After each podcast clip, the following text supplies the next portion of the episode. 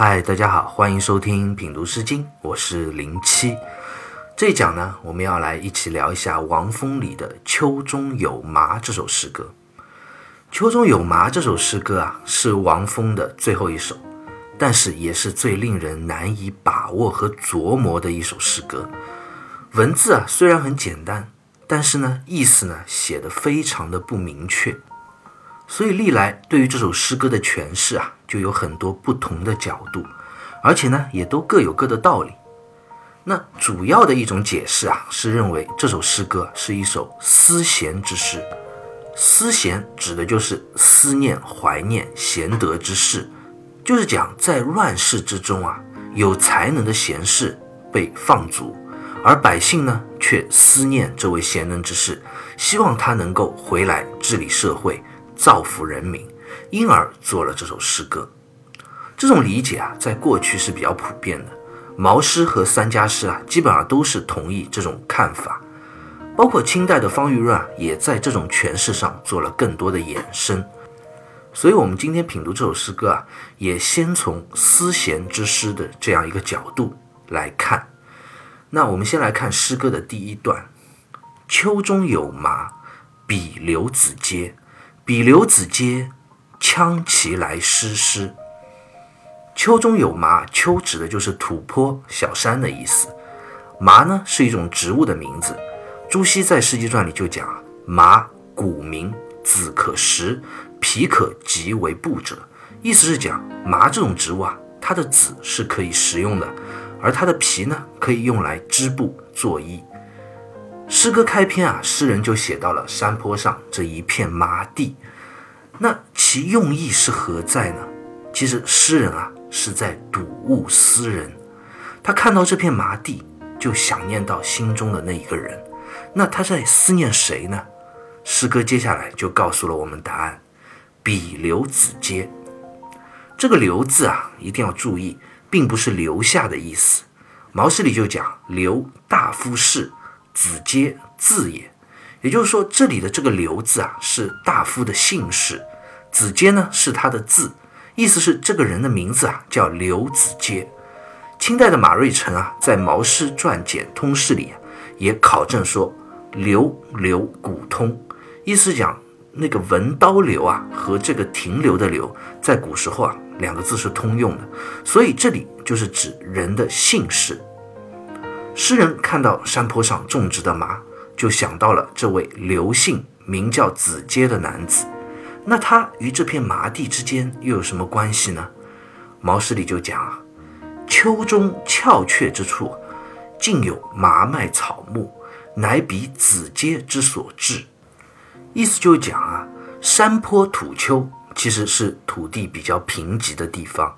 而现在呢，却种满了麻麦这样的草本植物，这都是原来这位刘子阶啊所带领大家种下的呀。从这个角度来看呢，诗中所提到的这个刘子阶啊，原来应该是一位贤能有德之士，他带领百姓啊一起开垦荒山山坡，种植农作物，丰富生活所需。而现在呢，却因为周朝衰微、政治昏暗，这位贤能之士啊也被放逐，所以百姓看到这一片片的麻地啊，也就自然的怀念起这位曾经帮助过自己的贤者。接下来啊，比刘子阶，羌其来诗诗。诗歌第二句啊，诗人先又一次呼唤这位贤士刘子阶的名字，以表达自己内心对他的思念之情。那呼唤他是为了什么呢？羌其来诗诗，这个“将”字啊，在这里读“羌”，是请的意思。诗诗这两个字呢，目前有两种版本啊。北方的《诗经》本子里啊，基本上都是两个“诗”字连用，而在南方的旧本里呢，却只有一个“诗”字。那如果从上下文诗文对称的角度来看，我个人觉得这里应该是用一个“诗”字比较好。施在这里啊，意思就是帮助施舍的意思。王先谦在《十三家一集书》里啊，就解释这一句话。他说：“言此麦麻草木，皆刘子阶之德教功劳。今虽放逐，且将复来以惠施我乎？”意思是讲这山坡上种植的麻麦草木啊，都是这位贤士刘子阶带领我们一起开垦种植的，都是他的教化功劳。如今呢，他却被政治放逐，我们多希望能够请他再回到我们这里来帮助我们，施予我们更多的恩惠啊！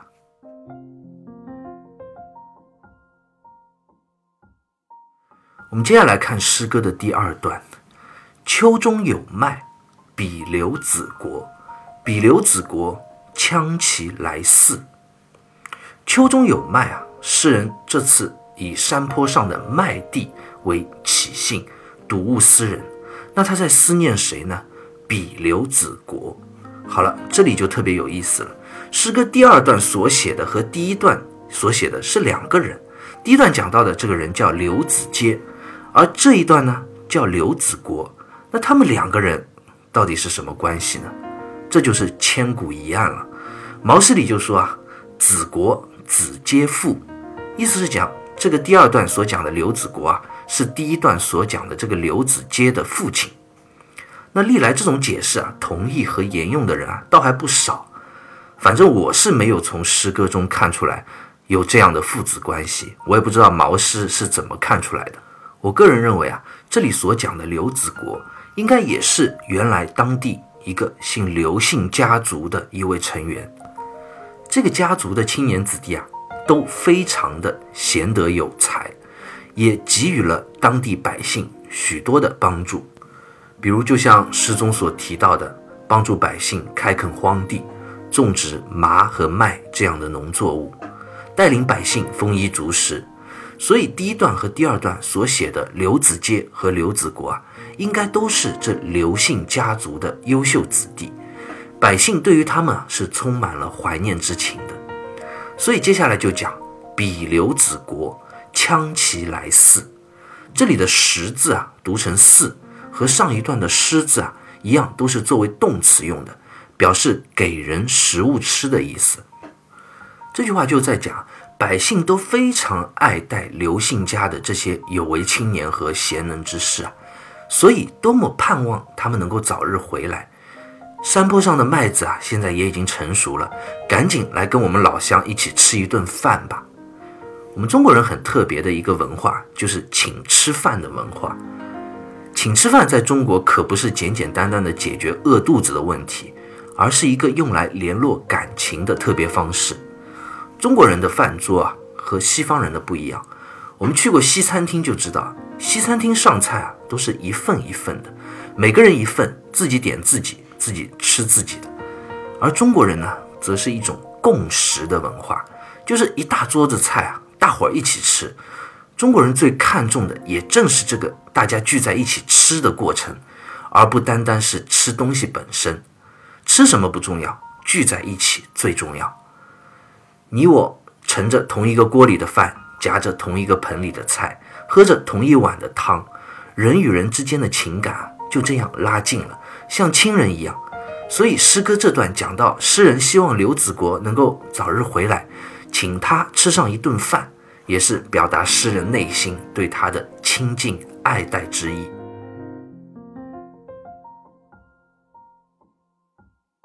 我们接着来看诗歌的最后一段：秋中有李，比留之子，比留之子。以我配酒，秋中有李，比留之子，李就是指的李树了。由此啊，我们也可见时间啊已经过去了，已经到了第二年的春夏的这样一个季节了。山坡上的李树啊，茂盛的生长。比刘之子，这里讲的就是姓刘的小伙了，并不像第一段、第二段讲到刘子阶啊、刘子国这样具体的名字，所以这里就是一个泛指。指的就是所有刘姓家族的贤能子弟。经过这样一个漫长的时间的等待啊，诗人始终如此充满着怀念和期待之情。而这一段的诗歌在文字上也起了微妙的变化。比留之子，以我配酒。一字啊，就是赠送的意思。配酒的配，指的就是随身带的玉佩。而酒这个字呢，我们在之前木瓜一诗里啊也遇到过，指的是类似于玉的黑色宝石。诗歌在最后这一段没有再用之前两段表示邀请之意的腔字，而是直接讲了在山坡李树茂盛之时啊，刘姓的子弟前来赠送给诗人佩玉。因此，很有可能在这个时候啊，诗人所殷切怀念的这位刘姓贤士啊，已经回来了。最后这一段赠送佩玉的举动啊，也依稀透露着一丝意中人归来的喜悦之情。《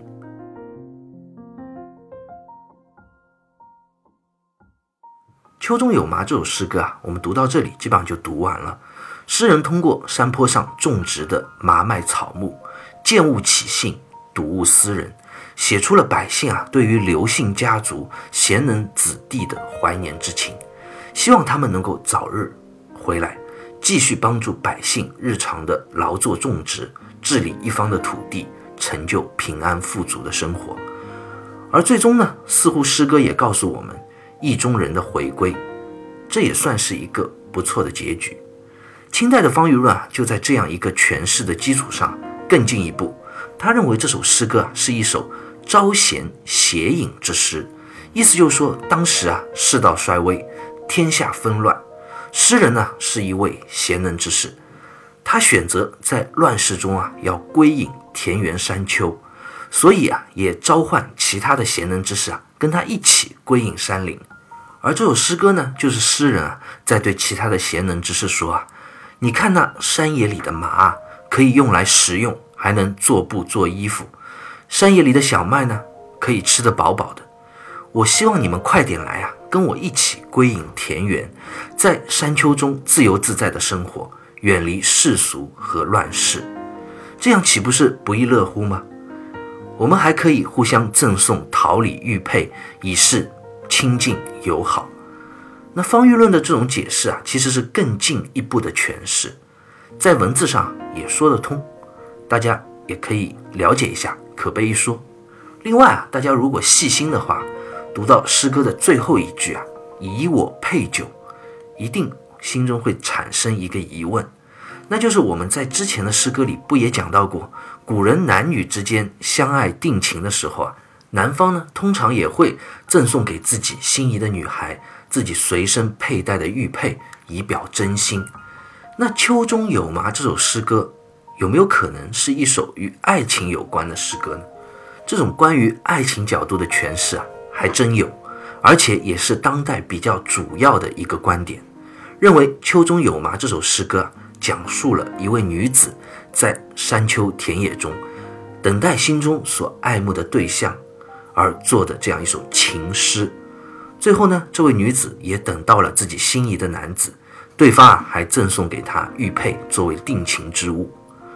虽然似乎这样的说法也讲得通，但是这种诠释啊有一个最大的问题，不知道大家有没有反应过来啊？那就是诗歌的第一段和第二段讲了两个不同的人，一个是刘子阶，一个是刘子国。如果这是一首情诗的话，诗人这位姑娘怎么会同时思念两个不同的心仪对象呢？这点是无法解释的。所以历来也有很多学者想尽办法去圆这个缺陷。有的就说了，这里讲到的刘子国是第一段所讲的刘子阶的父亲。那我们刚知道《毛诗》里面就是这样认为的。那第一段诗人是讲希望心爱的人刘子阶他回来。那第二段呢？诗人因为爱刘子阶，所以也请刘子阶的父亲刘子国，也就是诗人未来的公公吃饭。那最后一段，诗人终于和刘子阶有情人终成眷属。这样的说法当然也能圆得上，但我个人还是觉得有点牵强。大家也可以认认真真的去细细品读这首诗歌啊，思考一下它背后到底是一个怎样的故事。经典文学的魅力啊！其实就在于不同角度的诠释和理解，但无论如何啊，不管这首诗被理解为思贤诗也好，还是男女之间的情诗也好，它都表达了诗人对于意中人的这种无限的怀念之情，这个主旨是非常明确的。好，关于《秋中有麻》这首诗歌啊，我们就先聊到这里，下期再会。